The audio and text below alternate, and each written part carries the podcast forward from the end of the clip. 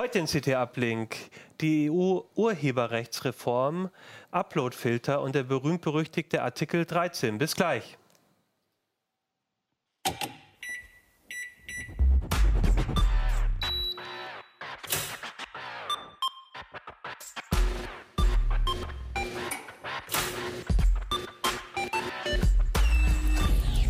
CT Uplink. Hey, herzlich willkommen bei CT Uplink. Mein Name ist Achim Bartschok und ähm, ich habe wieder mal eine CT mitgebracht, die CT Nummer 7. Aber interessanterweise reden wir heute gar nicht so viel über das Heft.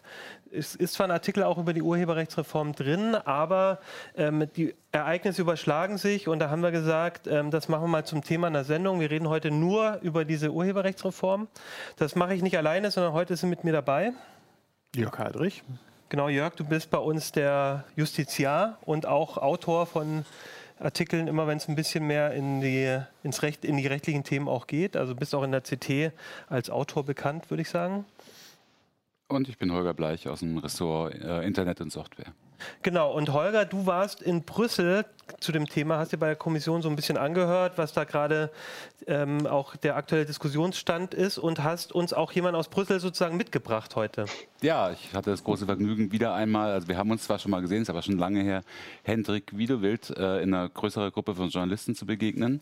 Und äh, erstens tollerweise heute auch zugeschaltet. Hendrik ist äh, Redakteur bei der FAZ, Korrespondent für Politik und Rechtsthemen in Berlin ähm, und ist äh, als solcher auch sehr tief, glaube ich, äh, drin im Thema, was die Urheberrechtsreform angeht, ist auch auf Twitter sehr aktiv. Kann man nur empfehlen, ihm zu folgen zu, dem, zu der Thematik. Ed H. wie du willst.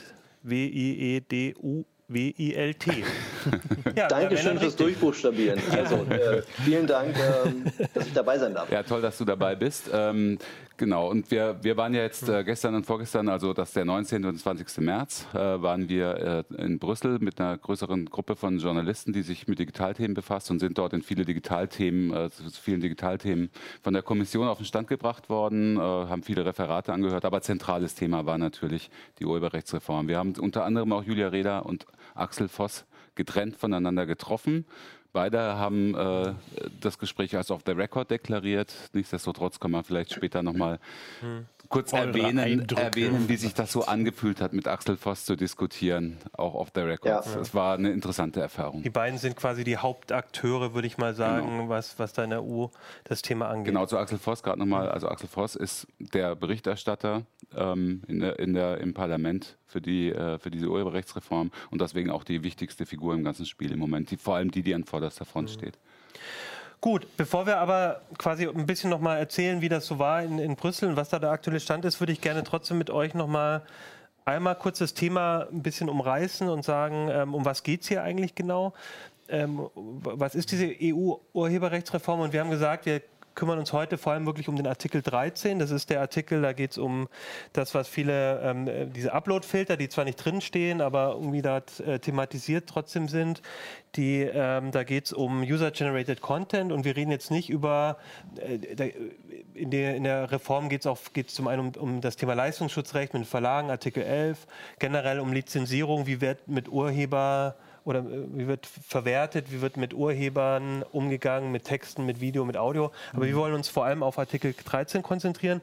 Und vielleicht könnt ihr noch mal so ein bisschen erklären, was ist eigentlich die Motivation hinter diesem Artikel und was steht dann auch wirklich drin?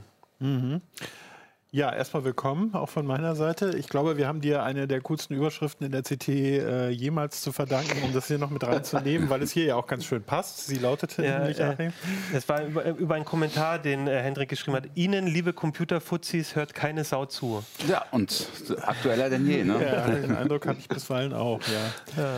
Ähm, was, was war der Sinn des Ganzen? Ich glaube, der Sinn des Ganzen war jetzt erstmal völlig wertneutral, das Urheberrecht zu modernisieren. Das mag an einigen Stellen auch gelungen sein. Also das Ganze besteht eben nicht nur aus diesen Upload-Filtern und auch nicht, nicht nur aus Leistungsschutzrecht, sondern da stehen auch ein paar andere Sachen drin. Äh, insbesondere sowas wie geistiges Erbe, Bibliotheksgeschichten, äh, um die sich ja auch, glaube ich, keiner so ernsthaft streitet. Außer so, man ist so extrem in diesem Bereich, aber das geht, glaube ich, irgendwie ganz gut durch. Und äh, es gibt allerdings zwei große Zankäpfel. Das eine ist der Artikel 11, da geht es um das Leistungsschutzrecht für Presseverleger. Den wollen wir heute mal ein bisschen ausklammern, weil sonst könnten wir auch dazu eine eigene Sendung machen. Und das andere ist der höchst umstrittene Artikel 13. Ähm, ja, wie vielleicht spiele ich den Ball mal äh, nach Frankfurt dazu. Das ist äh, vor allem die Frage, also das, was vielen, glaube ich, immer noch nicht so ganz klar ist, weil wir heute auch wieder sehr verwirrende Stellungnahmen von einzelnen Plattformanbietern gesehen haben. Äh, Hendrik, vielleicht kannst du noch mal ganz kurz umreißen, ähm, nämlich nicht in Artikel 13, sondern in Artikel 2 sehr definiert, welche, um welche Plattformen es überhaupt geht, die von, diesen, von dieser Reform umfasst sind. Ja, also ähm, Gruß aus Berlin übrigens. Ich bin zwar in Frankfurt ist zwar die Basis, aber ja. ich bin sozusagen der Satellit in Berlin. Ähm, also ich würde immer bei der Erklärung anfangen, wenn ich versuche, mir jetzt vorzustellen, ich hätte noch nie etwas von all diesen Themen gehört, was immer ein bisschen schwierig ist, wenn man schon so lange da drin badet und jetzt irgendwie jeden Tag sich Tweets und Videos und Podcasts und sonst was alles dazu reinzieht dann würde ich immer erstmal damit anfangen, was macht denn so eine Plattform besonders? Und es geht hier um Plattformen. Es geht eigentlich um YouTube sogar überwiegend, würde ich sagen. Man könnte boshaft sagen, es sei ein YouTube-Gesetz, aber sagen wir mal, es ist jedenfalls ein Gesetz, das Plattformen behandelt. Was ist das Besondere daran? Das ist das Haftungsprivileg, das wir 1999, glaube ich, eingeführt haben, jedenfalls so ne, kurz vor der Jahrtausendwende, ähm, in Deutschland zuerst, dann in der EU. Und das sorgt halt dafür, dass diese Plattformen erst einmal nicht haften für die Dinge, die auf ihnen geschehen. Und das ist ja an sich für jemanden, der nicht Jura macht und nicht mit Internet viel zu tun hat, erstmal so, wie, wie kann das denn sein? Ja, da ist was Verbotenes drauf und die Plattform haftet nicht. Hat man aber gemacht, weil man eben diese Anbieter haben wollte. Und was jetzt ja passiert ist, dass so ein bisschen die Reue einkehrt. Und das ist eben Artikel 13, dass man sagt, wir haben jetzt bestimmte Plattformen, du hast es eben schon gesagt, diese Definition in Artikel 2, ganz bestimmte Plattformen werden jetzt rausgeschält zur Definition können wir ja vielleicht gleich noch mal ein bisschen was machen. Und da wird gesagt, diese sollen jetzt bitte nicht mehr in demselben Maße von dieser Privilegierung gelten. Da soll also nicht mehr gelten, die haften erst ab Kenntnis, nur wenn man sie darauf stößt, dass auf ihrer Plattform irgendwas falsch läuft, sondern wenn da urheberrechtswidrige Sachen drauf sind, sollen sie unter Umständen sogar sofort haften. Und da, das führt dann eben rüber in diese ganze Upload-Filter-Geschichte rein, denn jetzt installiert Artikel 13 so ein kleines ein System, was dafür sorgen soll, dass die Plattformen stärker haften, dass sie vor allen Dingen, das ist ja das Ziel dieser ganzen Richtlinie, mehr Lizenzen abschließen, dass sie sozusagen für alle Inhalte, die auf, bei ihnen stattfinden, eine Lizenz mit dem Rechteinhaber abschließen. Und wenn sie das nicht machen, dann soll es ganz schnell ernst für sie werden, dann sollen sie ganz schnell haften. Das ist die Idee, glaube ich, oder? Und äh, eine der spannenden Fragen, die ist eben gar nicht in diesem Artikel 13 geregelt, sondern wie du schon gesagt hast, im Artikel 2, also ganz am Anfang, da geht es um die Definition. Das ist nämlich die Frage, für wen gilt denn das überhaupt? Und das ist gerade so, finde ich, eine der spannendsten Fragen. Und es gilt nämlich ja. für Online-Content-Sharing Service Provider, für wen auch sonst. Ja. Also das, äh, und das sind zusammengefasst, da kann man sehr, sehr im Detail drüber streiten, was das ist, sind erstmal Provider, die große Mengen von User-Generated Content hochgeladen haben bekommen. Ne? Also man, das Ganze ist immer so ein bisschen gedacht bei YouTube, da kann man sich am leichtesten machen. Wir gucken aber auch gleich, dass da auch andere betroffen sind. YouTube erstellt halt jede Menge hochgeladener Filme ein und da ist auch Musik drin, da sind auch Bilder drin, da ist unter Umständen auch Text drin. Äh, und darum geht's. Und es muss die, dieses Hochladen von Uh, urheberrechtlich geschützten Inhalten. Das gilt übrigens auch für andere geschützte Inhalte, habe ich äh, tatsächlich letztens erst gemerkt. Gilt übrigens auch für, für Markenrecht. Fand ich ganz spannend. Ähm, diese, diese Mengen von geschützten Inhalten müssen hochgeladen von den Nutzer werden. Der User muss sie organisieren und to promote. Es gibt ja bis heute noch keine deutsche Übersetzung. Die Plattform. die Plattform, ja, Entschuldigung. Ja. Der, nee, der User muss es hochgeladen haben auf die Plattform. Nee, aber das Organisieren macht dann die das Plattform. Das Organisieren ja. macht die Plattform und die muss es auch promoten, was immer das, also im Englischen to promote, was immer das sein soll. Bewerben ist es, glaube ich, nicht. Also ne, öffentlich was, stellen, ja, zeigen. Genau. Ja. Und das Ganze muss passieren und da sind eine ganze Menge von Anbietern wieder raus for profit-making purposes. So, und die spannende Frage ist, was fällt denn darunter? Der Gesetzgeber, und das ist eigentlich hier so, das war eine, eine Lex YouTube, hatte hier eigentlich nur YouTube, vielleicht noch Facebook im, im Blick, äh, aber dass da eine ganze Menge andere drunter fallen, äh, eben nicht. Also ich fasse, fasse nochmal zusammen, große Mengen urheberrechtlich geschützter Inhalte, die die Nutzer hochladen, die dann von dem Anbieter organisiert und beworben werden und das Ganze muss dann for profit passieren. Darf ich dazu noch nur, nur eine kurze sachliche Anmerkung? Wir haben jetzt den, den, heute haben wir den 21. Äh, März und ja Äh, bis heute liegt keine deutsche Übersetzung des, äh, der ganz, ja. des, des, gesamten Entwurfs vor und äh, schon gar nicht von Artikel 13. Oh. Deswegen müssen wir leider immer aus dem englischen Original zitieren. Äh, und das macht das natürlich auch schwer, dieses Ding im Vorfeld zu kommunizieren. Und äh, äh, ich meine, in, in, fünf Tagen ist Abstimmung und das Ding liegt noch nicht auf Deutsch vor. Das, ja. Genau, das haben wir jetzt noch gar nicht eingeführt. Das ist nämlich auch, warum die Sendung jetzt gerade für uns so relevant ist. In, am nächsten Dienstag, nächste Woche, wird es in der Kommission, wird's in der, Parlament, im Parlament äh, eine, eine, Abstimmung geben dazu, die dann auch quasi, das ist die wichtigste Abstimmung, wenn es da, da durchgeht, dann geht alles los und dann geht alles seinen Gang und dann kann man davon ausgehen, dann ist dass es, es im kommt. Prinzip durch. Ja. ja. Es ist okay. ausverhandelt. Ja. Ich würde noch mal einmal kurz zurück, weil du das jetzt ja. so erklärt hast. Noch mal ganz kurz, weil Hendrik, du hast es auch ein bisschen angedeutet. Bisher war es so, dass wenn jemand was hochlädt und das ist urheberrechtlich relevant, dass im Zweifel der Nutzer, der Nutzer haftbar gemacht wird. So und jetzt ist so ein Shift zu sagen, nee, der Nutzer ist nicht mhm. dafür ähm, der, der, Erste, an dem man an der Tür klopft, wenn, wenn da urheberrechtlich geschütztes Material ist. So das typische Beispiel auch die Pirate Bay oder so. Ja. Sondern jetzt kann halt auch die, der Anbieter selber, der die Plattform hat, ähm, würde dann quasi in, in, mhm. äh, in Haft Da kommen wir gleich zu. Die spannende Frage ist erstmal noch, wer sind diese Plattformen? Ja. Ähm, ich weiß nicht, also wir, eins, einer der Beispiele, das ständig genannt wird, ist zum Beispiel chefkoch.de. Chefkoch.de kennen, glaube ich, die meisten, die in der Küche was verloren haben. Ja, also große, riesige Sammlung. Ja, riesige Sammlung von Rezepten. Ob Rezepte darunter fallen, kann man darüber streiten, wobei da auch sicher Rezepte in Gedichtform oder sowas sind. Aber auf jeden Fall fallen Bilder drunter. Äh, und äh, wir erinnern uns an diese wunderschönen, mehr oder weniger wunderschönen Bilder äh, des Essens. Und deswegen wird Chefkoch hier wohl drunter fallen. Ne? Große Mengen urheberrechtlich geschützten Inhalte, hochgeladen von den Usern, ich mache mal kurz zu Ende, die von Chefkoch organisiert werden und beworben werden. Und die machen damit vermutlich auch Geld. Ja, das ist eigentlich die Frage, weil die verkaufen die Rezepte nicht, aber die zeigen Werbung, oder? Und das genau. ist dann schon eine kommerzielle Benutzung. Okay. Und man muss auch ganz klar vielleicht noch, wenn ich das noch einwerfen darf, weil es gerne verwechselt wurde, zumindest am Anfang, da wurde immer gedacht, so, naja, aber urheberrechtlich geschützte Inhalte, äh, ich nehme doch nur meine eigenen Sachen. Ja, aber auch die eigenen Sachen sind halt urheberrechtlich geschützt. Also wenn ich selbst ein Foto mache, ist es sofort urheberrechtlich geschützt durch das Leistungsschutzrecht. Und wenn ich einen Text schreibe, wenn er die ausreichende Schöpfungshöhe erreicht, also ausreichend kreativ ist, nicht völlig gewöhnlich ist, dann ist es auch urheberrechtlich geschützt. Mhm. Und eine Plattform, die nur dazu dient, dass ich meine eigenen Werke hochlade, fällt nach meiner Lesart jedenfalls auch darunter, weil es steht ja nicht drin, der Hauptzweck müsste sein, ich gucke immer nach rechts übrigens, weil da der Text ist, nur damit keiner irritiert ist, ich gucke jetzt nicht parallel fern.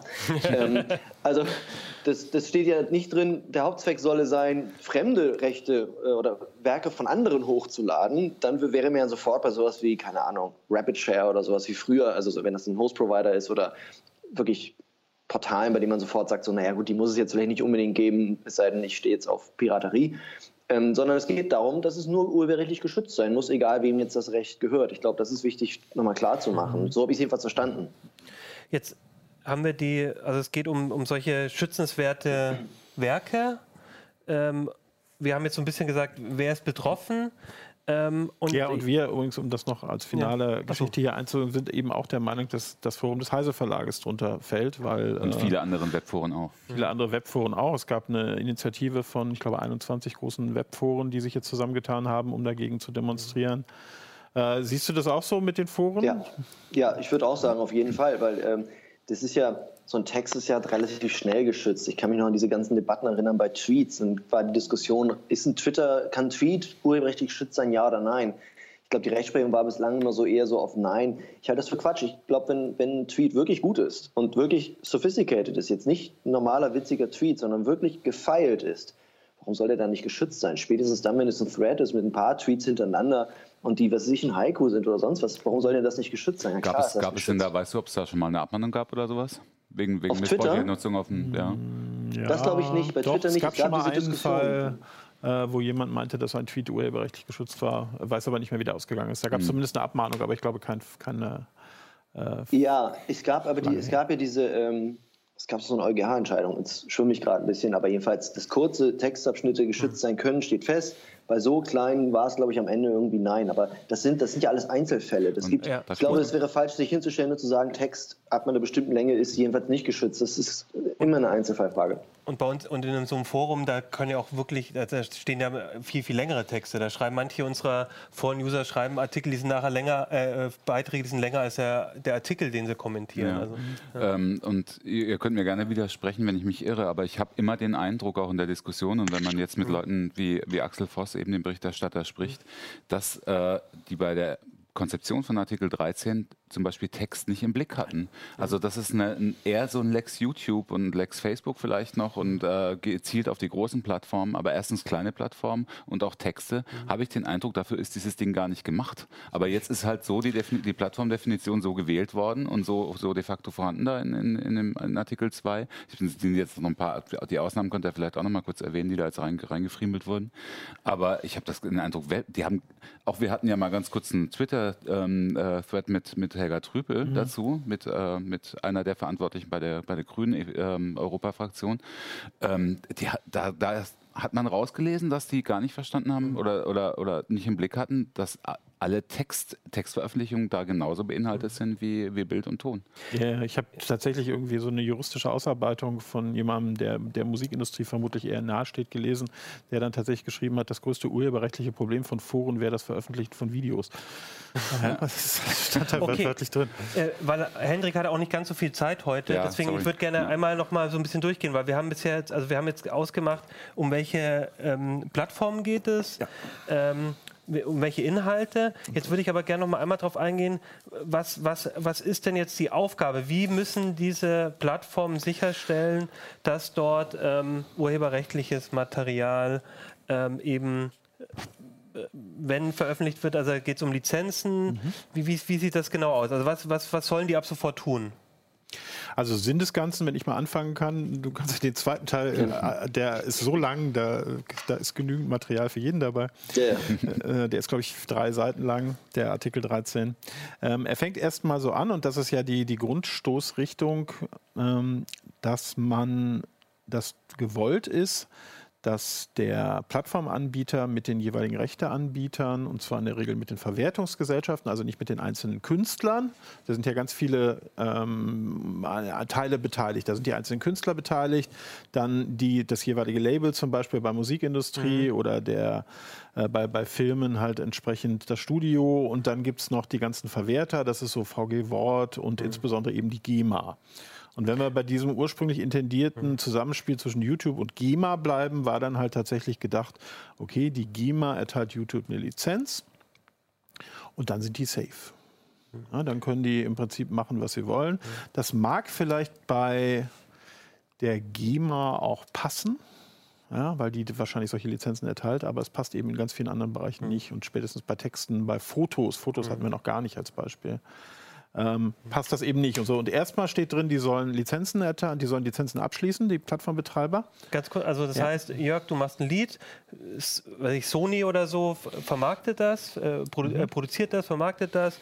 Sony über GEMA, wird, das ist der Verwerter, der quasi sich darum kümmert, dass überall die Rechte irgendwann, die GEMA und YouTube sprechen über die, die, die Ver Verwertung. Genau, so, das ist so die, machen, Kette. Die machen aber eine, die machen dann halt eine, pa die, die machen eine Pauschallizenz. Ne? Die sagen nicht für Jörgs Lied, sondern für alle unsere aber Lieder. Jetzt, jetzt kommt ja. aber das Problem, das technische Problem im Spiel, wenn ich das ganz kurz sagen darf. Die GEMA ist dann aber auch ähm, verpflichtet quasi laut Artikel 13, ähm, ähm, YouTube das Material in die Hand zu geben, das technische Material, damit YouTube äh, diese, ähm, diese Bilder oder äh, diese Musik oder diese Filme oder mhm. wie auch immer äh, erkennen kann, wenn sie hochgeladen werden und durchlassen kann. Okay, das ist Stufe 2. Ja? ja? okay. Das also, ja, würde ich jetzt gleich an Henrik geben, Stufe 2. Äh, also erstmal steht drin, Sie müssen Lizenzen äh, sich kaufen und zwar, was interessant ist, für sich und für die User. Okay, das heißt, YouTube müsste zur GEMA gehen und sagen, hey, bei uns auf der Plattform gibt es wahrscheinlich Musikvideos, die von euren Künstlern ja. sind.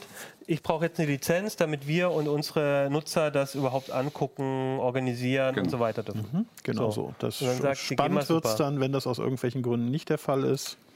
Nämlich, was passiert dann? Genau. Also man muss ja sagen, GEMA und YouTube haben ja einen Deal. Genau. Mhm. Das Einzige, was, oder das Einzige, ne, das, der große Haken ist, dass YouTube nicht so viel Geld zahlen möchte. Dazu muss man wissen, dass eigentlich das Geschäft im Digitalen mit Musik ja über Streaming-Plattformen läuft, also Spotify zum Beispiel, und die zahlen, sagt die Musikindustrie, deutlich mehr als YouTube. Und YouTube sagt, Wir sind keine Jukebox, wir sind kein Spotify, wir sind eine Plattform für Videos und manchmal ist da auch Musik bei. Und dafür können wir aber eigentlich nichts, aber ihr könnt es gerne monetarisieren, aber so viel wie Spotify möchten wir dann doch nicht zahlen, weil, again, wir sind nicht Spotify. Und das ist dieser Konflikt, wo diese Reform eigentlich ansetzen will. Das sagt auch die Musikindustrie ganz deutlich. Das ist also jetzt keine Analyse, die ich mir aus dem Hut zaubere, sondern wenn man die fragt, dann sagen die, ja, genau darum geht's. Es geht also nicht darum, dass irgendwie lauter geklaute Musik auf YouTube ist. Das muss man auch mal ganz deutlich sagen. Da habe ich in den letzten Tagen ganz viel nachgefragt. Gibt es da irgendwie viele Raubkopien oder sowas? Es ist also nicht so eine File-Sharing, Piraterie-Analog-Diskussion, auch wenn Leute wie Axel Voss gerne sagen irgendwie, ja, aber es muss doch, das ist das Eigentum anderer Leute, sowas sagt er dann gerne. Das ist im Grunde eine Irreführung, weil YouTube und GEMA haben einen Deal. Der Preis stimmt halt nur nicht und YouTube sagt ohne Anerkennung einer Rechtspflicht. Das heißt, da soll das jetzt ansetzen. Und wenn jetzt zukünftig also die GEMA dann sagen würde, weißt du was, der Preis stimmt nicht, du kriegst diese Rechte nicht, dann wäre es so, dass ähm, YouTube, äh, GEMA die Daten zur Erkennung dieser Sachen geben müsste, also notifizieren müsste, sagen müsste, hier so und so sind unsere Hashs äh, für die Musik und ihr müsst jetzt dafür sorgen, dass das nicht mehr auf der Plattform ist. Wenn YouTube das nicht hinkriegt, ähm, aus irgendwelchen Gründen, dann wird die Haftung extrem scharf, weil dann äh, könnte ähm, der Rechteinhaber ähm, sofort Schadensersatz verlangen und nicht wie jetzt Kenntnis geben und dann Abmahnung, Unterlassungserklärung und so weiter, was dann nicht so teuer für YouTube ist, sondern dann wird es halt sofort eine richtig scharfe Haftung. Und das ist das Problem. Und das, worüber wir in Brüssel ganz viel diskutiert haben, ist die Frage, wann beginnt denn diese scharfe Haftung? Und in der Kommission ist man der Ansicht, und so möchte man das auch gelesen wissen, dass diese Haftung erst dann beginnt, wenn dieser Hash übermittelt wird. Das heißt, Uploadfilter, die also sowas verhindern würden, die sollen erst dann greifen, wenn jemand diesen Hash reingereicht hat. Wenn also der Rechteinhaber gesagt hat, hey, so sieht mein Musikstück aus, baue jetzt einen Uploadfilter und verhindere, dass das drauf ist, sonst gibt es richtig Ärger. Erst dann soll das beginnen. Wir hatten vorher uns den Text angeschaut und dachten eigentlich, naja, dieses Haftungsprivileg wird ja weggenommen. Das heißt, von Anfang an gilt eigentlich eine scharfe Haftung. Das wäre dann also so, dass der Rechteinhaber einfach mal reinspaziert und sagt, hi, äh, ich habe hier dieses Ding, ähm, das habe ich bei euch gefunden. Ihr seid sofort schadensersatzpflichtig, weil ihr habt keine Upload-Filter installiert, ihr habt euch nicht ausreichend bemüht. Ich hoffe, das war jetzt irgendwie einigermaßen klar, aber das ist so diese Frage, wann mhm. beginnt diese ganz scharfe Haftung? Also vielleicht ähm, nochmal, genau. Genau, also das heißt, momentan wäre es so, ähm, Sony kommt oder über die GEMA kommt hier, hier ist ein Lied ähm, fälschlicherweise bei euch gehostet, nehmt das mal runter, dann müssen sie es runternehmen und dann ist alles gut, solange sie sich darum kümmern.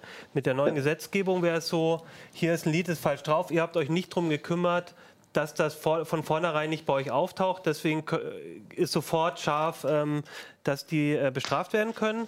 Aber du sagst jetzt, äh, es wird dann wohl so sein, dass Sony erstmal oder die GEMA erstmal alle gesagt hat, das sind die Musikstücke, ja. die sind für uns relevant. Bitte kümmert euch ab sofort darum, dass die nicht mehr bei euch sind.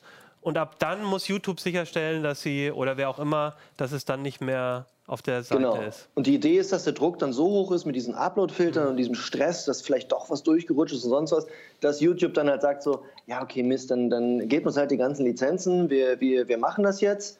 Äh, ja, auch zu eurem Preis äh, ist ja gut jetzt. Und dann haben wir, dann haben wir bei YouTube Spotify letztendlich, ja, und dann, dann, dann sind alle glücklich, bis auf YouTube, die viel Geld bezahlen müssen. Ähm, und eben diese Kollateralschäden, weil es steht ja nicht drin, dieses Gesetz ist für YouTube, fände ich inzwischen fast besser, ehrlich gesagt, mhm. sondern es steht eben diese verkorkste Definition, von der wir eben gesprochen haben, drin, ich nenne sie jetzt mal verkorkst, die eben auch das Heise Forum erwischen könnte. Deswegen, genau, und deswegen, äh, ich, wir hatten ja, als wir mit Axel Voss gesprochen hatten in Brüssel, habe hab ich ihn ja konkret diese Frage gestellt. Ne? Da, da, ging, das war genau die gleiche Haftungsfrage mhm. eigentlich. Ich habe ihm das ja. konkrete Beispiel genannt, äh, nehmen wir an, ein Nutzer im Heise, im Heise Forum, lass es oder lass es jedes andere Webforum sein, postet einen Text, einen urheberrechtlich geschützten Text von Hendrik Widowild bei uns in die Plattform äh, auf, als, als Posting. So, das ist eine Urheberrechtsverletzung, ne, wenn man es so nimmt. Im, im, bisher galt äh, Hendrik Widowild oder die FAZ macht uns darauf aufmerksam, Moment hier, das ist eine Urheberrechtsverletzung, das ist Notice und dann sagen wir, gut, entfernen wir und gucken, dass es möglichst nicht wieder draufkommt, Takedown. So, das ist die bisherige äh, Regelung. Und die neue Regelung, das war die Frage, die wir dann gestellt haben, dieses erst, ist denn bei diesem ersten Posting das der Nutzer macht, wenn er diesen, diesen Urheberrechtsverstoß begeht und dieses, äh, diesen Text postet bei uns, äh, urheberrechtswidrig. Ist das, sind wir dann schon voll als Forum voll in der, in der scharfen Haftung drin? Also schon schadensersatzpflichtig unter Umständen gegenüber dem Verlag oder gegenüber Hendrik oder nicht? Ähm, da hat auch der, dann die Kommission äh, die, der Kommissionsbeauftragte für, für ähm, Artikel 13 gesagt, nein, nee, dem würde ich mich anschließen. Aber das klingt jetzt irgendwie so nach irgendwie Hexenwerk. Also das, die, die, die, GEMA oder die VG Wort werden überhaupt kein Problem haben oder irgendein großer Ver Musikverlag werden überhaupt kein Problem haben zu sagen, hier, das ist unser gesamtes Werk, sorg bitte dafür, dass es zukünftig nicht mehr hochgeladen mhm. wird.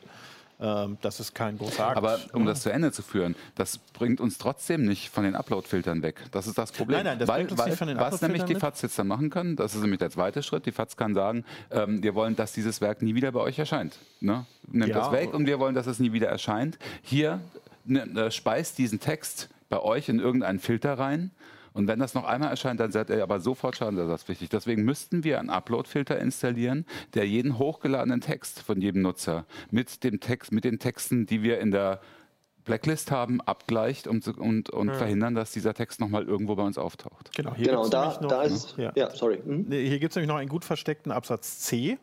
Ja, das, das erste ist ja nur fürs erste, erste Hochladen und da muss ich in der Tat abgleichen mit den Informationen, die ich bekommen habe. In, in äh, Nummer C steht aber für den Fall, ähm, dass ich schon mal darauf aufmerksam gemacht wurde und dass ich das schon mal removen musste von meiner Website. Genau der Fall, ja. In diesem Fall muss ich dann in der Tat, ohne dass ich irgendwas weiteres bekomme, make best efforts to prevent their future uploads. Mhm. Ja, best effort make da. best efforts ja. to prevent future uploads und dann zu behaupten, es stünde nichts mit Upload-Filtern drin. Ja, es ist, es ist doch ein Best Effort Ansatz, haben sie dann in Brüssel immer gesagt. Ja, genau, also der, der, das Einzige, was das so ein bisschen ausbalancieren könnte, ist, dass irgendwo noch eine Feld. Oh, jetzt bist du, jetzt ist er gerade weg, ne? Irgendwie. Jetzt ist er gerade. Ich ergänze mal, es gibt ja. irgendwie noch einen Erwägungsgrund, äh, der das nochmal so ein bisschen klarstellt.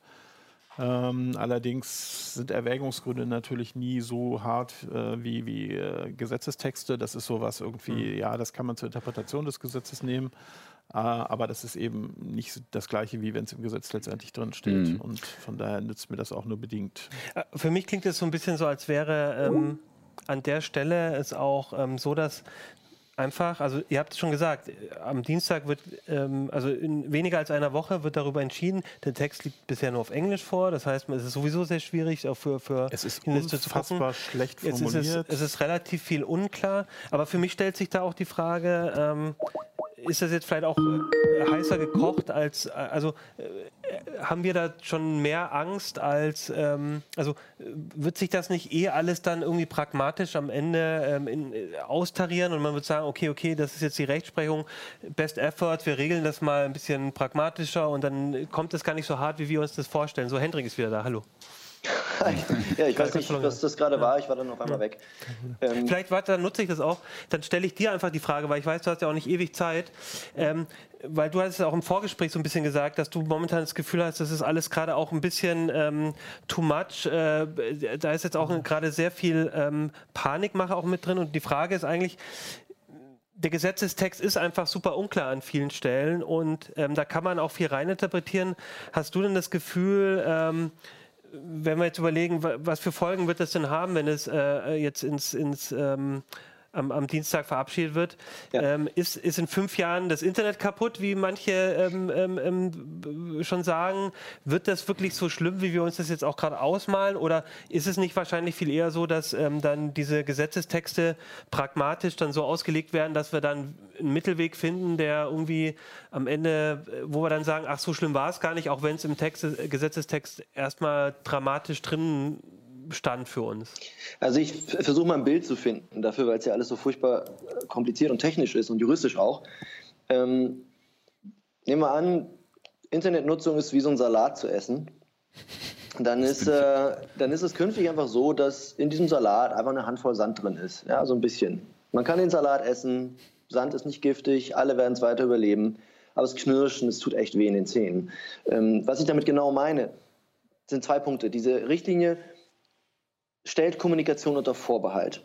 Gerade diese ganzen Sachen mit Satire und Parodie, wo jetzt äh, Trüpel und Co. sich rühmen, jetzt wird da eine tolle Ausnahme für Satire gemacht, gab es bislang noch gar nicht und so weiter. Das ist ein bisschen so, ähm, bisschen, ein bisschen eine Täuschung, weil diese Satire-Argumente, die muss man erstmal geltend machen. Das heißt, erstmal wird man Inhalt, wenn der Upload-Filter, der durch diese Richtlinie durchaus ökonomisch erzwungen wird, da führt kein Weg dran vorbei, wenn der anschlägt und ich dann sagen will, das ist aber Satire, dann muss ich das argumentieren. Das heißt, ich bin in der Bringschuld zu sagen, hey, das ist hier ein mega Witz, den ich gerade gemacht habe, der, ist, äh, der setzt das Urheberrecht insofern außer Kraft, nutzt eine Schranke, die es jetzt schon gibt oder Zitatrecht zum Beispiel. Ja, ich setze mich mit diesem Werk gerade auseinander. Ich habe die Bringschuld, ich muss das erklären.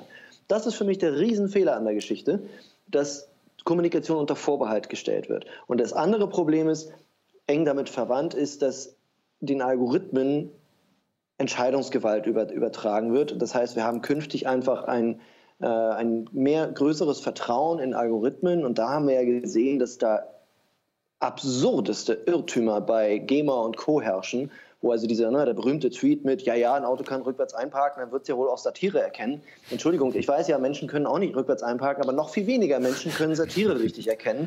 Das Ganze jetzt also einem Algorithmus zu überlassen, das halte ich für extrem fragwürdig. Insofern, ja, das wird also nervend sein. Ja? Ich werde also irgendwas hochladen und dann wird es ständig Fehlermeldungen geben und dann sage ich irgendwann, ja, fuck it, dann mache ich es halt nicht. Oder ich gehe ins Darknet oder, oder ich versuche irgendwelche Workarounds zu finden. Das ist das Blöde und das wirkt sich natürlich dann auch auf die Startups aus. Niemand wird sterben, das Internet wird weiter existieren, YouTube wird weiter existieren, Raubkopien wird es auch überall weiterhin geben, aber es Was wird alles umständlicher und knirschender werden. Ähm, da, da habe ich, hab ich, noch eine Nachfrage. Ähm, also eines der zentralen Argumente ist ja, wir stärken damit die Urheber. Siehst du das auch so? Siehst du an irgendeiner Stelle, äh, entweder in Artikel 13 oder auch woanders, an dieser ganzen Reform eine wesentliche Stärkung der, der Urheber zu Ungunsten von anderen Parteien? Also, weil ich habe Schwierigkeiten damit, das zu finden in der Richtlinie. Also das Einzige, was ich wirklich finde, ist, dass natürlich die Verwerter kriegen eine riesige Keule auf den Tisch gelegt für ihre nächsten Vertragsverhandlungen mit YouTube. Ähm, das wird sicherlich in dem einen oder anderen Punkt funktionieren, dass man Lizenzen eher abpresst. Leistungsschutzrecht ist eine andere Frage. Da könnte ich mir vorstellen, dass es überhaupt gar nicht funktioniert, ähm, weil einfach der Druck nicht funktioniert, der Hebel funktioniert nicht. Aber bei, dem, bei diesen Lizenzen, GEMA wird sicherlich da einen gewissen Erfolg haben, wenn nicht YouTube am Ende doch tatsächlich sagt, so, okay, jetzt machen wir hier alles dicht. Kann ich mir ehrlich gesagt nicht vorstellen, weil die wollen ja auch eine Marktpräsenz behalten und so weiter. Also das wird schon gehen. Gleichzeitig sind aber, muss man immer sagen, das ist jetzt nicht zugunsten der Urheber. Du hast ja nach Urhebern gefragt. Ja. Ich habe jetzt eigentlich geantwortet, Verwerter. Ja. Also Urheber, die bei den großen Konzernen irgendwie unter Vertrag sind. Das sind ja auch, viele von denen haben sich ja auch geäußert. Die ganzen anderen YouTuber, die sind ja auch alle Urheber. Ich bin Urheber, du bist Urheber, sind alle hier Urheber. Ähm, in, diesem, in dieser anderen Verwertungsindustrie, da wo es um diese User-Generated Content geht, das ist ja auch alles Urheber. Das heißt, ich würde nicht sagen, dass die Richtlinie Urheber schützt. Ich würde sagen, dass die Richtlinie die klassischen Verwertungsstrukturen schützt und damit eine ganz bestimmte Art von Urhebern, ja, die werden geschützt. Aber ich meine, auch das haben wir auch äh, immer wieder in diesen Debatten, Artikel 12, ohne da jetzt ausufern zu wollen. Aber bei der VG Wort, mein, ich werde zukünftig weniger Geld bekommen, bei aller Wahrscheinlichkeit nach mein, mein äh, ein Anteil von dem, was ich von der VG Wort jetzt im Moment bekomme, wieder zurück zum Verlag geht. Also da ist es eher gegen den Urheber. Also Insofern also, macht man sich mal nichts vor. Das ist die Verwertungsgesellschaft für Textschaffende, also für Journalisten. Ja, die GEMA für Journalisten. Ja. Genau, also wir als, genau. als, als Redakteure, als Journalisten bekommen Geld ausgeschüttet dafür, dass unsere Texte weiterverwertet genau. werden. Als allerletzte Frage, hast du noch Zeit für eine Frage, ja, Hendrik? gerne, eine Frage. Ja, ich war, weil ihr wart beide in Brüssel und mich würde einfach noch mal interessieren, Holger und Hendrik, ähm, äh, wie war denn da so die Stimmung? Was habt ihr auch so für ein Gefühl, was am Dienstag passieren wird? Ähm, also wird's da, wie wird diese Abstimmung ablaufen? Holger, du hast auch schon erwähnt, dass äh, wohl am Gespräch ist, dass, dass es da noch Änderungsanträge geben könnte. Wie, wie, wie seht ihr das gerade? Weil es ist ja momentan alles im Fluss.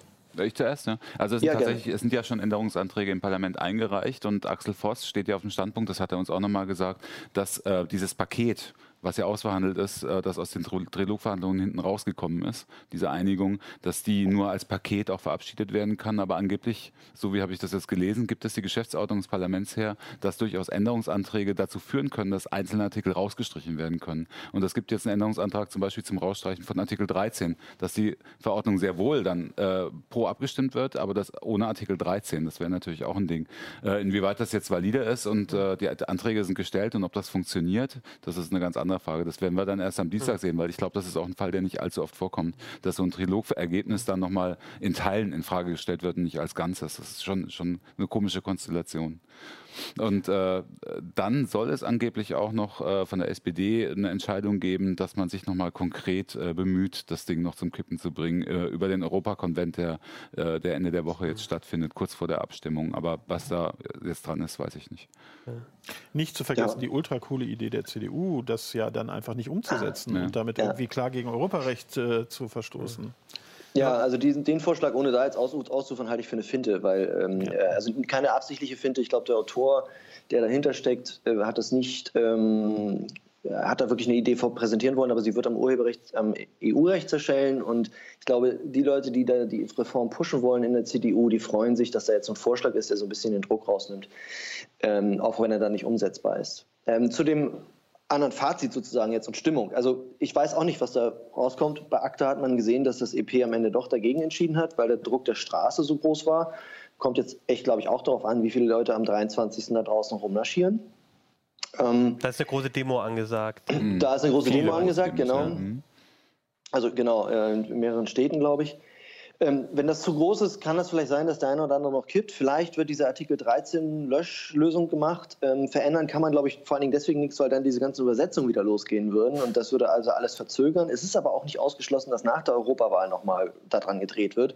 Also das ganze Vorhaben zerplatzt nicht mit der Europawahl, sondern es äh, kann dann fortgesetzt werden. Das ist anders als im Bundestag, wo mit der Wahl sozusagen alle, alles wieder auf Null gestellt wird und alles von vorne losgehen müsste. Das ist da nicht der Fall. Also da gibt es eigentlich Möglichkeiten und wenn der Druck so groß ist, wer weiß, vielleicht werden noch ungewöhnliche Lösungen gezogen. Eine nähere Prognose kann ich dazu nicht machen. Was anderes würde ich noch aus Brüssel mitbringen, sozusagen. Ich hatte den Eindruck, dass da teilweise sehr großer Frust herrscht. Nicht nur, weil, die, weil dieses Vorhaben so in der Kritik steht, sondern auch, weil es so unglaublich schlecht kommuniziert wird. Ja.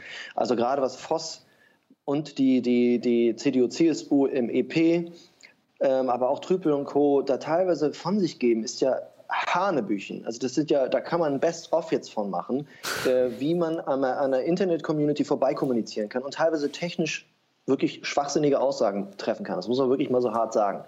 Und das tut im Grunde den Leuten Unrecht, die sich mit dieser Reform hingesetzt haben. Man kann ja, darüber streiten, ob das jetzt den richtigen Weg nimmt oder nicht und ob das vielleicht negative Auswirkungen hat. Aber man merkt doch, dass da jetzt nicht nur Idioten rumsaßen. Und das ist mir jetzt vielleicht auch ganz wichtig, dass jetzt draußen nicht ankommt, die da in Brüssel haben keine Ahnung, sind alles Vollidioten. Nee, äh, da ist genau äh, die, vermutlich derselbe Anteil an Vollidioten anzutreffen wie in äh, anderen politischen Bereichen auch.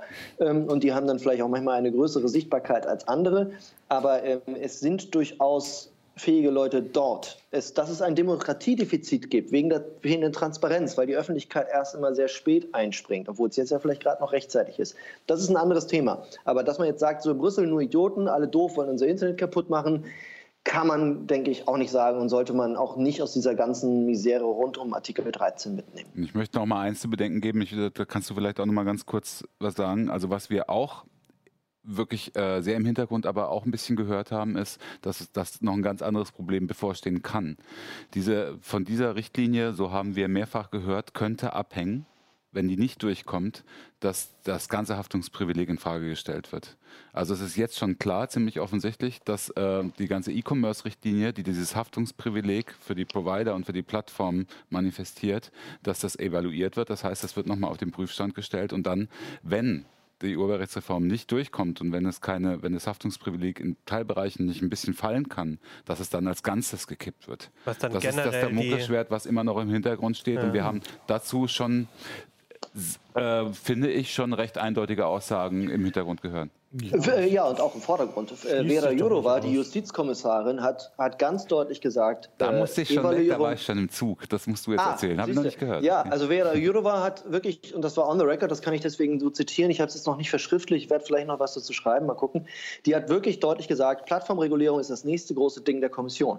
Und da reden wir dann von Antiterrorbekämpfung. Sie hat sogar gesagt, auf Nachfrage bestätigt, Christchurch, ja, live gestreamte Terrorakte müsste Facebook besser verhindern. Facebook hat 15 Minuten gebraucht, um das Video zu, zu killen. Da es aber live war, ging es nicht sofort. Das soll technisch angeblich nicht gehen.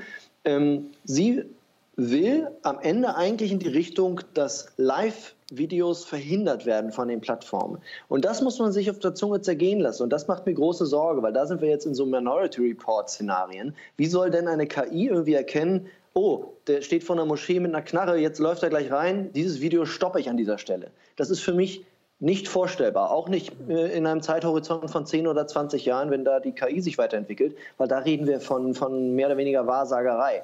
Und wenn man da jetzt anfängt, bei der Intermediärhaftung, bei den Plattformen anzusetzen und zu sagen, die müssen alles Übel der Welt sofort verhindern, sobald es da ist, dann sind wir in Strukturen, die wirklich brandgefährlich sind. Und tatsächlich, diese Reform, entweder sie, sie wird gekippt, dann wird sozusagen grundsätzlich darüber nachgedacht, einen neuen Anlauf zu nehmen, oder sie, sie kommt und dann werden, und das wurde uns in Brüssel ja auch gesagt, so Regulationsideen setzen sich fort. Die mhm. Mitarbeiter dort, die Beamten, die wechseln schnell mal von einer Direktion in die andere und bringen ihre Ideen mit. Das heißt, wenn die Uploadfilter hier jetzt irgendwie durchkommen und dann irgendwie laufen, mehr oder minder, dann wird diese Idee auch woanders dann, wenn es vielleicht um Innen- und Sicherheitspolitik mhm. geht, äh, fortgesetzt. Und das ist auch eine ganz, ganz große Gefahr, ähm, wie sich so eine Idee fortsetzen könnte. So, so, ein bisschen wie das Bild von den ähm, Mautstationen, wo die Bilder der Autos äh wo Autokennzeichen fotografiert werden und dann benutzt man das doch später irgendwann für äh, zu strafrechtlichen Ermittlungen oder sowas. Klar. Ja, es ist, okay. wir, wir, haben das ja schon oft. Es gibt bestimmte Vehikel in, in der politischen Kommunikation, die dazu benutzt werden, um, um Dinge einzuführen, ja. weil es da eine starke Lobby gibt. Also ne? sprich, das könnte dazu führen. Das Urheberrecht,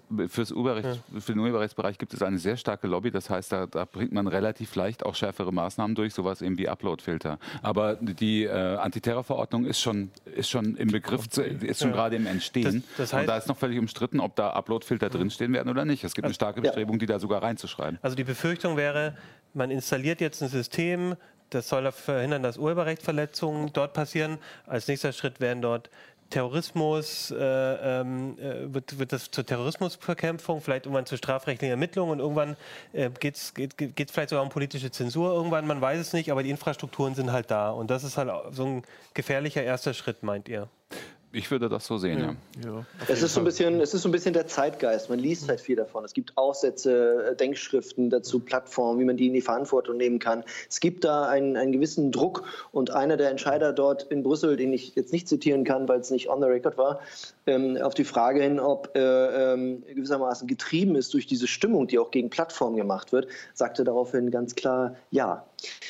Damit muss ich jetzt mich leider verabschieden. Ja, alles klar. Es hat mir total Spaß gemacht. Also äh, vielen Dank und äh, bin doch sehr froh, dass, dass man in so einem technischen Kontext auch so politisch wirklich drin wühlt und würde auch alle Zuschauer nochmal ermutigen, das wirklich weiterzumachen, weil ich kenne ja diese Frustration. Ihr habt ja am Anfang meine Überschrift angesprochen, so die Technik-Fuzis hört niemand zu. Das ist leider so, aber je lauter sie werden, desto schwieriger wird es halt, sie zu überhören. Und in diesem Sinne, ja. viel Spaß noch. Danke ja, dir. Dank. Vielen Dank für, Danke, Teilnahme.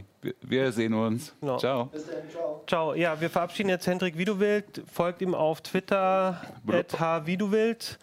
Ähm, Im Einspruch-Podcast der FAZ äh, habe ich jetzt auch, letzt, äh, auch glaube ich, gestern, vorgestern gehört. Was ich übrigens vorhin äh, vergessen habe zu erwähnen, ne? sollte, man, das sollte man vielleicht nicht, also Hendrik ist nicht nur Journalist, sondern er ist auch äh, Jurist, ne? also mhm. ist wohl Jurist ja. und ist, hat auch, ist, glaube ich, sind ihm mal begegnet, als wir Frau Leuthäuser-Schnarrenberger Das ist eines meiner einsteinendsten Ergebnisse, äh, Erlebnisse, seitdem ich hier war. So habe ich Hendrik damals kennengelernt. Er war der Pressesprecher von Frau Leuthäuser-Schnarrenberger und ich, äh, sie hatte ein Interview bereits freigegeben und äh, kurz vor Drucktermin hat er mich dann angerufen und musste mir, die, musste mir sagen, Frau Leuthäuser-Schnarrenberger zieht ihre Freigabe zurück. Es ging damals irgendwie, glaube ich, um, äh, um Vorratsdatenspeicherung.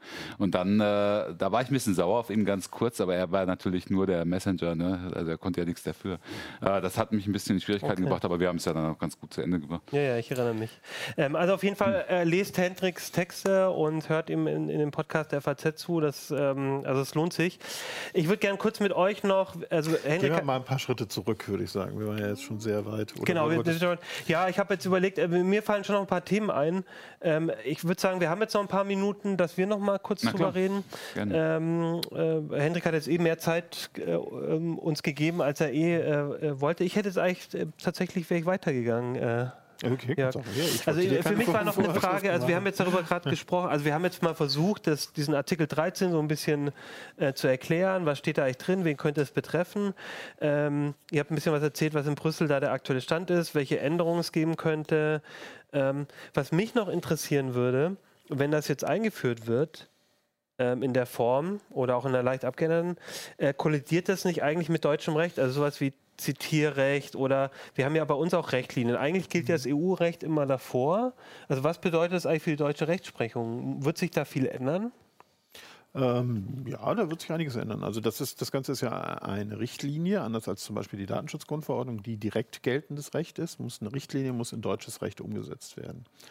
Und, äh, also das heißt, das gilt jetzt nicht so als Recht, genau. sondern wir müssen das in Deutschland die, quasi... Wird das Urheberrechtsgesetz wird sich ändern, vielleicht okay. das Telemediengesetz, das die Internethaftung regelt und ähnliches, äh, das, das wird dadurch verändert und erst dann ist es gültig. Das heißt, es wird auch noch eine Weile dauern und es wird vermutlich auch noch mal in Deutschland eine Diskussion geben, wie man das jetzt tatsächlich dann letztendlich umsetzt, mhm. weil das ist ja auch äh, ich habe selten so ein dermaßen verschwurbeltes äh, Rechtstexte gesehen. Ja. ja. also das irgendwie umzusetzen wird echt eine Herausforderung. Also das spricht zum Beispiel, wenn da drin steht, nach bestem Gewissen oder Best Efforts, äh, um das, diese Sachen vorab rauszufiltern, wird es in Deutschland quasi darum gehen, wie steht es nachher im deutschen Gesetz und wie wird es umgesetzt, damit dieser Gesetzestext, so genau. wie steht, auch juristisch Also dem Gesetzgeber steht frei, das, was ja sehr abstrakt ist, noch zu konkretisieren. Ja. Ja. Er kann es so übernehmen, das wird er aber in der Regel nicht tun. Bei einigen Sachen, äh, die da jetzt im Gesetz stehen, wird man zum Beispiel in Deutschland gar nichts machen müssen, äh, weil es schon umgesetzt ist und, und so. Ne? Das ist ja alles auf europäischer Ebene. Mhm. Und ähm, das geht dann natürlich dem deutschen Recht vor. Europäisches mhm. Recht schlägt immer deutsches Recht. Ähm, und zu diesen Geschichten wie, wie Zitatrecht, Memes und so weiter, mhm. da steht natürlich auch was tatsächlich mhm. auch in der Verordnung, ja, äh, Quatsch, in der Richtlinie mhm. ja drin, dass die weiter möglich sein müssen. Und da haben wir ja vorhin schon mhm. kurz drüber gesprochen, das ist auch eine der spannendsten Fragen, äh, dass es wahrscheinlich nicht möglich sein wird, die zu erkennen. Ne? Das, mhm. äh, es wird sicherlich auf an, an absehbarer Zeit keine KI geben, die jetzt irgendwie mhm. Memes erkennen kann. Ja. Und eine ganz spannende Frage, die, die ich mir stelle und die halt sehr ganz praktisch ist, was, macht, was machen wir denn oder was macht denn das Internet, wenn da verschiedene Unternehmen einfach diese Lizenz nicht erteilen? Also sagen wir mal so, äh, ich glaube nicht, dass HBO begeistert sein wird, YouTube eine Lizenz zu geben für alle Inhalte von Game of Thrones. Mhm. Ja, und dann hat es sich ausgemimt mit äh, Brace Yourself, Winter's Coming oder die Simpsons oder was weiß ich, was noch häufig vermiemt wird. Ne? Aber könnten die nicht sagen, oh, ihr kriegt keine Lizenz für unseren kompletten Inhalt, aber ihr dürft bis zu fünf Sekunden oder drei Frames oder irgendwie ein Foto oder ein Bild, also eine Lizenz dafür euch geben? Das ist theoretisch möglich, aber nicht ja. sehr wahrscheinlich. Ich kann mir auch nicht vorstellen, dass solche Lizenzen so kompliziert verhandelt werden. Ja. Und übrigens nochmal ganz kurz auf dieses, äh, auf die Geschichte mit, was haben die Urheber davon zurückzukommen. Ne? Also dieser Fall weitergesponnen mit dem Heise-Forum, den wir vorhin hatten.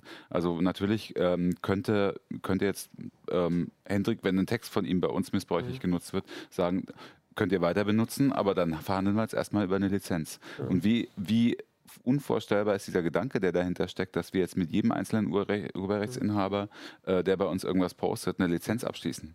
Das ist, das ist ja technisch nicht machbar. Und das zwingt natürlich auch die Leute, äh, die ganzen Urheber quasi in die, in die Verwertungsgesellschaften rein, wenn sie überhaupt äh, ähm, mhm. in den in Whitelist von den Upload-Filtern landen wollen. Ne? Das ist also, mhm. das macht das Ganze nochmal. Das ist aber gar nicht möglich unter Umständen. Ja, also zum auch, Beispiel im Textbereich so. ist das gar nicht möglich. Ich könnte mhm. jetzt nicht mit meinen Internettexten zu VG Wort gehen und sagen, schützt die bitte ja. zukünftig und monetarisiert die bitte zukünftig. Oder jemand hatte nachgefragt bei der VG, ich habe es letzte Mal falsch gesagt, äh, Bild, Bildkunst für, für Fotos, mhm. die nehmen gar keine privaten Leute auf. Mhm. Zum Beispiel.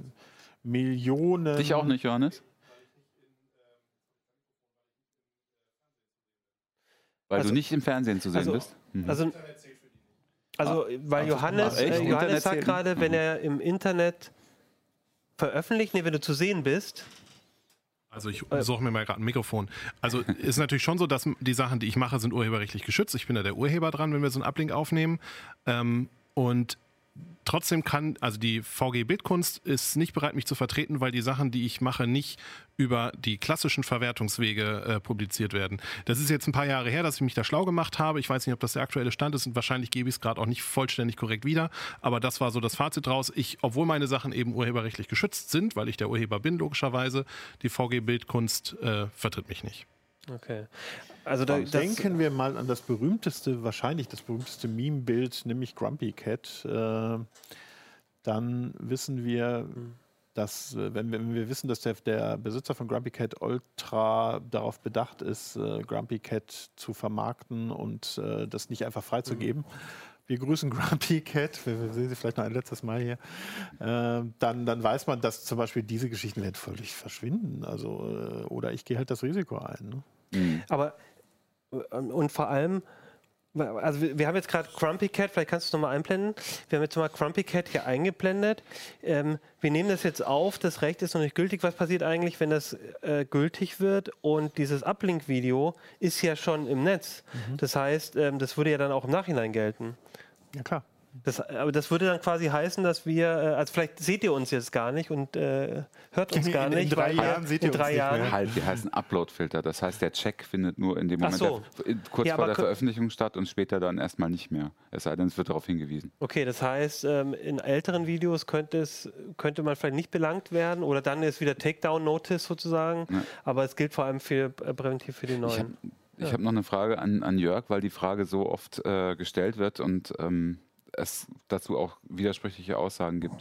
Ein großes Argument der Befürworter der Urheberrechtsrichtlinie, insbesondere von Axel Voss, ist ja, ähm, dass dadurch, dass sie die Haftungen auf die Plattformen verschieben, dass es jetzt endlich so ist, dass die Nutzer, die Sachen auf die Plattform hochladen, für Urheberrechtsverstöße nicht mehr haften, sondern das übernehmen jetzt komplett die Plattformen. Ist das in jedem Fall so? Nein, das ist natürlich nicht in jedem Fall so. Das ist auch ein Argument, das irgendwie erst ziemlich spät in der öffentlichen Diskussion Mhm. auftauchte, überraschenderweise.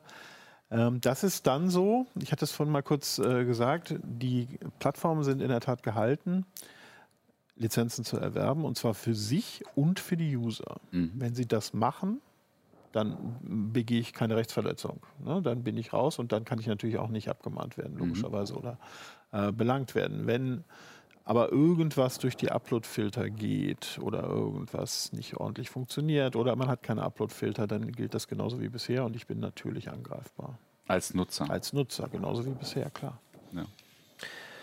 Wie kommen die dann auf so eine Idee? Das frage ich Naja, mich gut, Also- wenn, wenn in dieser idealen Welt, wo du für alles eine Lizenz bekommst, Ja, aber das ist ja User totaler Irrwitz. Das wird ja eh nicht passieren. Ja, aber die haben wirklich, also das ist auch meine Erfahrung jetzt, ich beschäftige mich jetzt auch schon länger damit, wirklich nur diese, diese, dieses Verhältnis YouTube-Musikindustrie. Mhm.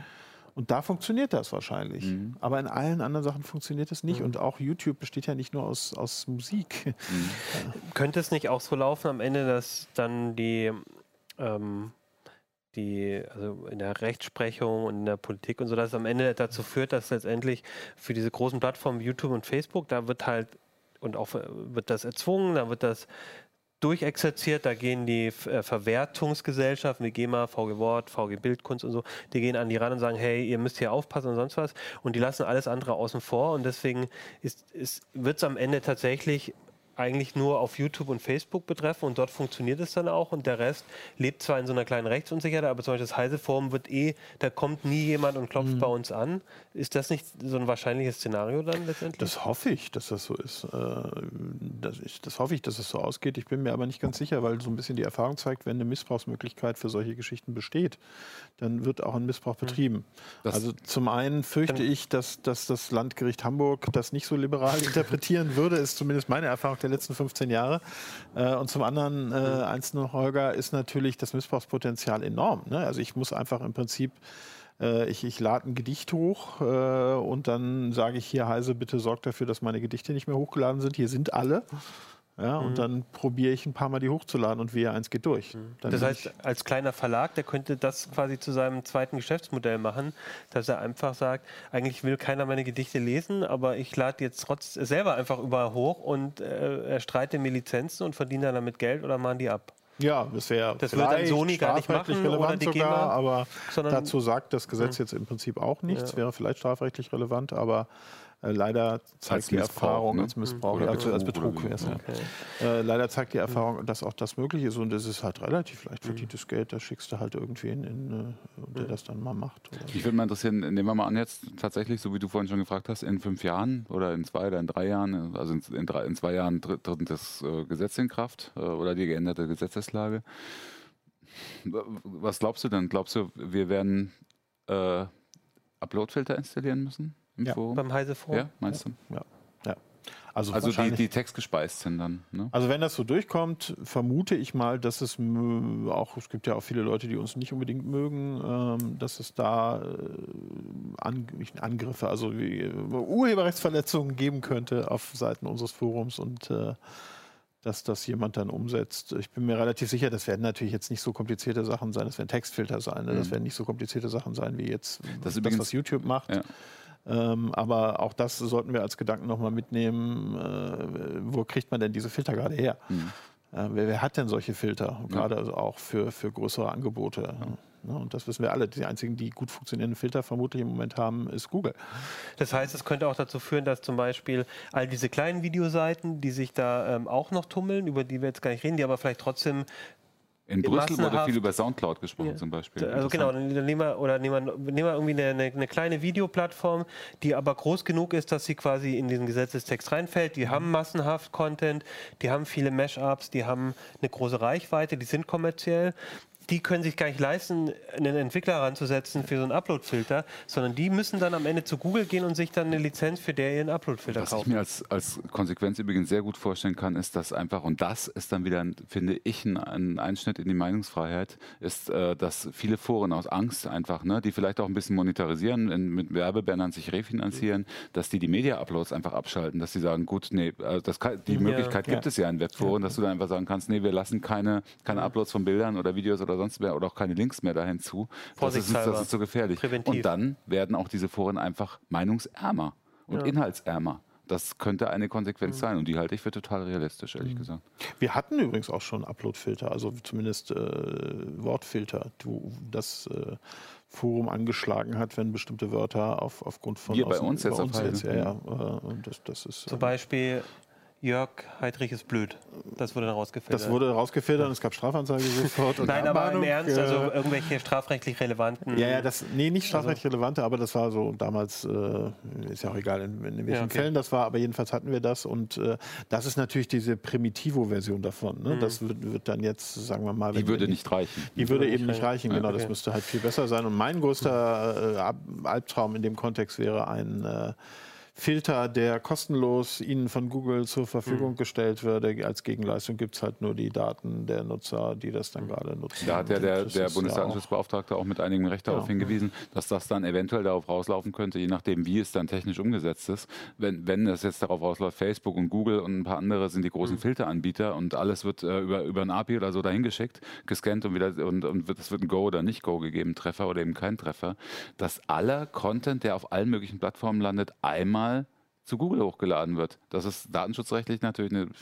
echt eine, eine, schlimme, schlimme, schlimme Kiste. Das und das ist eine, ein Flaschenhals, eine Machtkonzentration, die eigentlich nicht sein sollte. Mhm. Das, das, heißt, dann wird es vielleicht sogar, ähm, wenn das Ziel war, diese großen Plattformen einzuschränken, am Ende sogar nach hinten losgehen, dass diese Filter, die gibt es eben nur von den Großen, die äh, lizenzieren die, die sammeln sich unheimlich viele Nutzerdaten dadurch, so wie Google ja auch bei Webseiten oft genutzt wird für Statistik, weil die einfach so tolle Statistiktools haben, Analytics, mhm. Google Analytics, und aber dazu auch führt, dass Google unheimlich viel ähm, Nutzungsdaten auch irgendwie mhm. bei ihnen vorbeikommen, was mhm. für die und so könnte es bei den Upload-Filtern unter Umständen auch laufen, ja.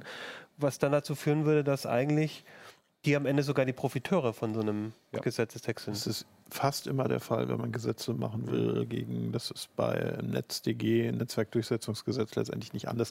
Die haben die Infrastruktur, um das zu machen. Mhm. Und dann ja, haben die, die haben sie bereits. Die, die haben, haben sie bereits, schon. genau. Mhm. Und die haben auch das Geld, das zu zahlen, aber es wird unendlich mhm. schwierig für andere, da jemals auch nur in die Nähe zu kommen, weil sie das eben nicht haben. Sie müssten das alles entwickeln und das ist ein riesen Wettbewerbsnachteil, die man für die europäischen Unternehmen dann äh, die hier vielleicht irgendwie mal die nächsten YouTubes mhm. werden möchten, äh, den dann schon mal mit ans Bein bindet. Ja. Okay, wir haben jetzt glaube ich, relativ viel gezeigt, dass so wie in der Form, wie das jetzt ist und so, dass da ja, dass, dass man da sich schon ein bisschen Sorgen machen muss und dass es so aus unserer Sicht nicht so richtig funktioniert. Ich finde aber trotzdem, würde ich gerne noch mal einmal kurz an den Anfang zurückgehen und sagen, wenn der Artikel 13 eigentlich dazu da ist, oder die eigentliche Motivation, oder zumindest die, wenn man jetzt äh, schon mal die Vermutung hat, da, da geht es wirklich darum, die Nutzer zu stärken. Ähm, Urheber. Äh, die, die, Urheber, äh, die, die Inhaltemacher. redet leider genau. absolut also, niemand. Wenn es darum geht, die Inhaltemacher zu stärken. Also wenn ich jetzt sage, der Artikel 13, eigentlich geht es darum, die Inhaltemacher sollen gestärkt werden, dass wenn ihre Inhalte kommerziell genutzt werden, dass sie auch was davon haben sollen. Das ist ja eigentlich ein guter, ein gutes Ansinnen. Kriegt man dieses Ansinnen auf eine andere Art und Weise hin als das, was wir jetzt haben? Also gibt es denn Alternativen zu diesem Gesetz, wo ihr sagt, äh, gut, es gäbe andere Wege, die wären bloß nicht gegangen? Also oder gibt es denn andere Vorschläge? Du? Gerne auch du. Du hast wahrscheinlich. Oder, oder sagt ihr das so, wie es jetzt ist, ist super, alles gut? Naja, also was, äh, ein Grundproblem, was wir, was wir hier haben, und das haben wir generell im Urheberrecht, und ich finde, das gehört abgeschafft oder beziehungsweise gehört reduziert, dass jede Urheberrechtsbehandlung eigentlich gleich behandelt wird. Das finde ich echt ein bisschen doof. Ne? Also da, das Problem hatten wir ganz krass bei den, bei den File-Sharing-Abmahnungen. Ne? Wenn ein 14-jähriges Kind, was noch nie irgendwas von Urheberrecht gehört hat oder so, eben eine, eine, eine Tauschbörse nutzt, dann äh, sollen die Eltern dann 1000 bis 2000 Euro dafür bezahlen. Ne? Und äh, das wird gleich behandelt, so eine Handlung wie, mit, wie eine ganz große mega Urheberrechtsverletzung. Und ich finde, da, da gehört, ein, gehört ein bisschen Abstufung rein. Und das wäre, glaube ich, auch gesetzlich machbar, wenn man es wirklich wollte. Und äh, ja, ja. Ja? ja? Nein? Du, äh, du guckst Doch, skeptisch. Nein, nein, nein, ich Guck bitte nur weniger skeptisch dann. Ich gucke völlig unskeptisch. ja, das ist immer lustig, weil, Jörg, weil, weil, weil Holger mit der Idee, mit der Idee kommt und dann die juristische Einschätzung von Jörg quasi. Nee, nee, nee, nee, ja, ja, das, da habe ich jetzt schon Angst vor. nein, aber okay. Nee, also, na, das okay, ist das eine. Das, ja, ja. Und, und äh, das andere ist halt, finde ich, ähm, dass es mehr, also es gibt ja jetzt schon im Urheberrecht Schranken. Ne? Also wir hatten ja vorhin schon von, von Schranken gesprochen. Mhm. Das Recht ist ja nicht irgendwie unbegrenzt. Also ein Urheber hat nicht unbegrenzte Rechte, sondern es gibt halt zum Beispiel das Prinzip der Abgaben, womit schon ein bisschen was ab. Dann, dann gibt es äh, die Schranke der Privatkopie zum Beispiel. Mhm. Und Schranke das, heißt jetzt für dich Urheberrecht ja, aber Ausnahme. Wenn, es gibt auch, ja. Schranke ist ein Fachbegriff aus dem Urheberrecht, der halt sagt, da ist eine Schranke für den Rechteinhaber oder für genau. den Urheber und das muss genau. trotzdem also, jemand was Genau, also es dürfen. gibt schon Ausnahmen ja. und vielleicht muss man da Genau, da muss man vielleicht nochmal ran und muss vielleicht die Schranken nochmal irgendwie überarbeiten, anders, anders mhm. definieren, sodass, was weiß ich, äh, eine, eine 10 Sekunden Nutzung von einem HBO-Schnipsel eben äh, per se auf YouTube äh, nicht urheberrechtlich, äh, urheberrechtlichen Problem darstellt oder 15 Sekunden oder 20 oder keine Ahnung oder nur, oder nur ein Screenshot zu benutzen. Das müsste man sich überlegen. Aber das kann man sich überlegen. Nur das war halt gar nicht gewollt, sich sowas mhm. zu überlegen, an diese Schranken anzu. Und das Lustige ist halt, dass gerade jetzt die CDU äh, mit, ihrem, äh, mit ihrem Vorschlagspapier da genau diese Schranken rangehen will, obwohl das jetzt gerade überhaupt nicht der richtige ist. Zeitpunkt ja. dazu ist, weil es geht hier um eine europarechtliche Debatte. Mhm. Ja, ich habe gestern, deswegen muss ich ein bisschen skeptisch lachend gucken, ah. ein längeres Gespräch gehabt beim Presserat mit einem Justiziar von einem großen Medienhaus und äh, wir waren uns da sehr uneins in der Geschichte und er meinte halt immer, ja, aber das sind doch alles Urheberrechtsverletzungen, auch wenn das Kind das hochlädt und auch wenn das Kind keine Ahnung hat, mhm. wenn der Zwölfjährige, das sind doch trotzdem Urheberrechtsverletzungen und dann sage, ja, aber das ist doch kein Naturgesetz, dass das so ist, sondern wir haben das so definiert. Und mhm. gerade die Beispiele, die du gebracht hast mit den zehn Sekunden, das wäre zum, zumindest wenn es nicht kommerziell wäre, zum Beispiel in den USA, die ja nun jetzt wirklich kein mhm. urheberrechtsfeindliches Land sind, äh, gar kein Problem, weil die ja da zum Beispiel diese Geschichte Fair mit dem Fair Use mhm. haben für, für nicht kommerziellen Gebrauch. Und äh, das, das wäre etwas, wo ich sagen würde, ja, okay, das wäre mal, mal fortschrittlich, solche Gedanken hier im Urheberrecht zu haben. Ähm, oder natürlich, wo, was du, du, auch so ein bisschen angesprochen hast, äh, diese Idee mit der Pauschalvergütung, was man vorher mit der Kulturflatrate mhm. ähm, sehr, sehr, sehr unglücklich verkauft hat. Aber da geht es ja eigentlich, im Prinzip geht es darum, ich möchte gar nicht, dass der User lizenziert, mhm. sondern der User soll machen können, was er will, aber dafür zahlen. Mhm. Das ist das, wo ich hin möchte. Mhm. Ja, Pauschal meinst du? Und deswegen, letztendlich, das überraschenderweise ja tatsächlich, eigentlich, wenn man es genau überdenkt, hat die CDU eine Kulturflatrate vorgeschlagen. Mhm. Ähm, das wäre sicherlich auch ein Punkt, wo man hinkommt mit, also, mit der Internetnutzung. Mal ganz kurz, darf ich, darf ich das ganz ja, ja, gerne. Also es gibt ja jetzt schon das Recht auf Privatkopie, also diese Schranke, die gesetzt mhm. ist, die ist aber erkauft. Ne? Die, die erkaufen wir uns ja mit, weil wir auf alle Abgaben. möglichen Produkte und Leistungen äh, Abgaben bezahlen. Ne? Wenn du, du, zum Beispiel eben, wir wissen es ja über Drucker, über, über Datenträger, alles mögliche, genau, Lehrdatenträger. Also, ne? Und dafür, damit erkauft sich der Nutz, der, mhm. der Bürger das Recht auf die Privatkopie. Also das, das ist nicht umsonst. Genau, also das heißt, ja? momentan ist es so, wenn ich einen Drucker kaufe oder wenn ich in einer in einer Bibliothek einen Kopierer, Kopierer nutze, genau. dann ist auf diesem Kopierer oder auf dieser Kopie, auf dem Kopierer ist quasi eine gewisse Alter. Abgabe, die wandert in den Top von der, in von unserem der, Fall von, von, der, Ver, von genau. der Verwertungsgesellschaft mhm. für Texte, für VG Wort. Mhm. Und ich als Journalist bekomme ein bisschen was von diesem Geld, von diesem großen Batzen, mhm. weil ich veröffentliche Texte mhm. und es wird einfach gesagt, wahrscheinlich wird der so und so oft, wird der auch mal in der Bibliothek kopiert und das ist eine Privatkopie, das ist genau. alles in Ordnung, aber ich bekomme aus so einem Topf. Und genauso sagst du, könnte man ja sagen... Das ist das Prinzip dieser Kulturflatrate. Man könnte das ausweiten. Es gab ja mal eine Zeit lang die Debatte darüber, ähm, sollte nicht jeder Provider äh, bei, der, äh, bei der Vermittlung des Internetzugangs, also zum Beispiel für den DSL-Anschluss, äh, einfach mal 5 oder 10 Euro draufhauen, damit ist alles abgegolten. Ne? Damit sind, und das kommt und dann kommen die in den großen Topf und jeder, der genau. was macht, sagt, ich hätte gerne... Es ist allerdings eine riesen bürokratischer Aufwand, dann zu Klar. gucken. Ja, das kann man ich, aber mit Musik jetzt wenn, auch wenn schon. Jörg Heitrich ein, ein Lied in der, in, in der Dusche aufnimmt und ähm, das ins Internet stellt und sagt, ich will, damit das, weil das verwertet wird, möchte ich gerne ähm, darauf was aus dem Kuchen haben, dann müssten die ja quasi gucken, wie oft wird das auf YouTube geguckt, ja, wie oft das macht die GEMA heute schon. Ja, okay. Also du meinst, es wäre gar nicht so wir, unrealistisch. Jetzt um nochmal darauf zurückzukommen, ich meine, wir müssen das bei der VG Wort ja auch machen. Wir müssen ja auch jeden Text angeben, mhm. ne, für den wir eine Vergütung mhm. haben wollen äh, und, und auch sagen, äh, in welchem Medium der erschienen ist ne, und, und äh, welche Auflage dieses Medium hatte und so. Das ist ja im Prinzip genau das Aber nenn es nicht Kulturflatrate, nenn es Pauschalabgabe. Ich okay. nenne es jetzt ab jetzt, sage ich Wir, wir fordern keinesfalls eine Kulturflatrate, sondern eine okay. Pauschalabgabe sollte Aber man Aber was ihr sagt, wäre es nicht viel einfacher und wahrscheinlich auch mit weniger... Ähm, vielleicht sogar mit weniger Bürokratie oder mit, äh, mit weniger ähm, technischer Komplexität möglich, zu sagen, jeder, jeder, vielleicht jedes Notebook auch oder jeder oder der Internetprovider, da, da kommt überall mal pauschal ein bisschen was drauf, das war dann im Topf und darüber wird, werden solche Sachen geregelt. Dann ist der Nutzer raus, die ähm, die, ähm, die, die, die, Plattform ist eigentlich raus, der mhm. Urheber kriegt sein Geld und wir. Ähm aber da haben klar, wir die Plattform muss auch zahlen und die Plattform muss ja, klar, auch mehr zahlen. Ne? Die müssen ja. hier ja. sicherlich dann aber auch in glaub, den gleichen Pot einzahlen. Aber wir haben hier als in Deutschland, glaube ich, gerade in Deutschland echt ein Problem mit solchen Abgaben. Wir sehen es ja im Moment bei, der, bei, der, äh, bei den Rundfunkgebühren Ne? Da, da, gibt's ein, also da, da ist die Akzeptanz sinkt und sinkt und sinkt. Und ich glaube, deswegen wäre die Akzeptanz für so ein Modell mhm. vielleicht auch nicht besonders groß. Aber wir haben hier halt auch, und deswegen sind, mhm. glaube ich, die Proteste in Deutschland auch besonders hart mhm. und scharf.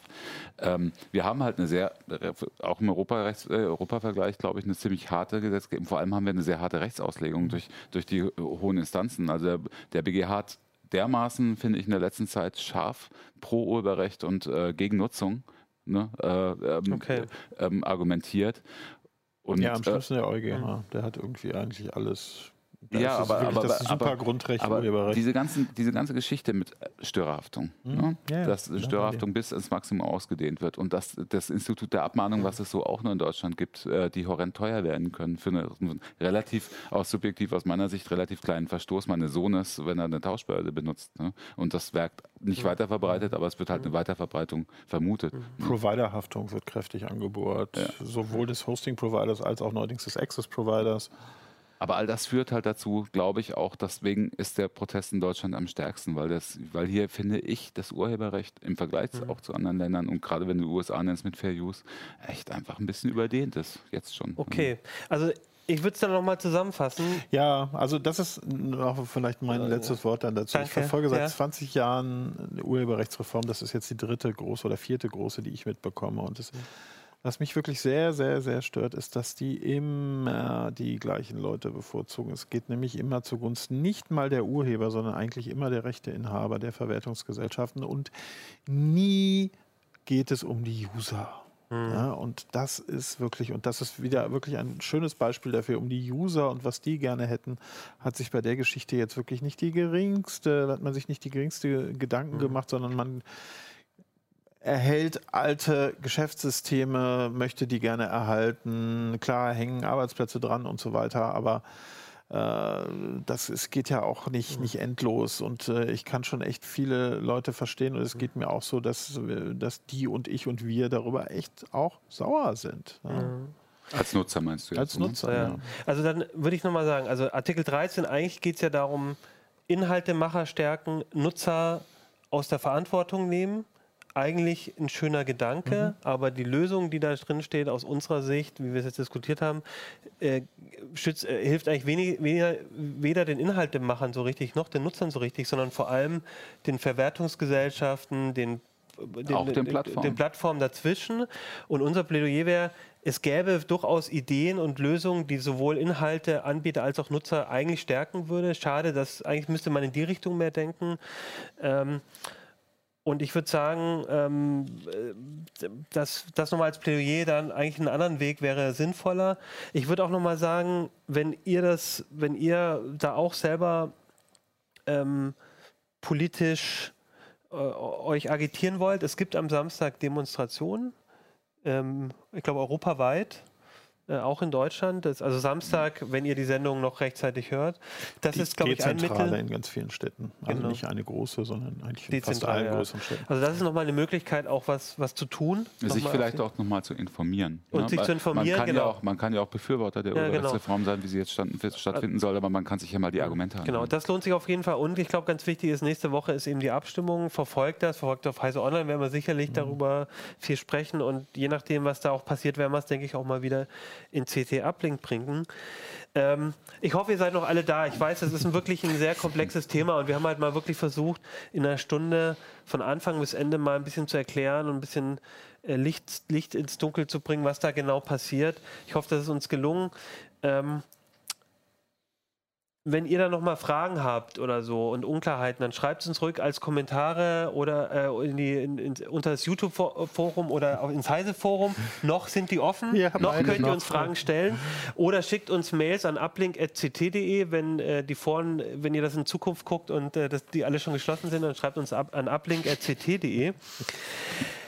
Äh, ich wollte noch mal ganz am Ende eine Sache sagen, weil äh, letztens hat mir äh, ein Kollege gesagt, er wusste gar nicht, dass es uns auch als Audiopodcast gibt, weil er es immer auf YouTube guckt. Ich wollte sagen, CT Uplink gibt es auf YouTube, gibt es auf der CT-Seite, gibt es auf heise.de, aber gibt es auch als Video- oder Audio-Podcast, ähm, als RSS-Feed oder in euren Podcatchern. Also falls ihr sagt, ich will mir das nicht alles als Video angucken, könnt ihr es auch Spotify, ja genau, Spotify gibt es auch.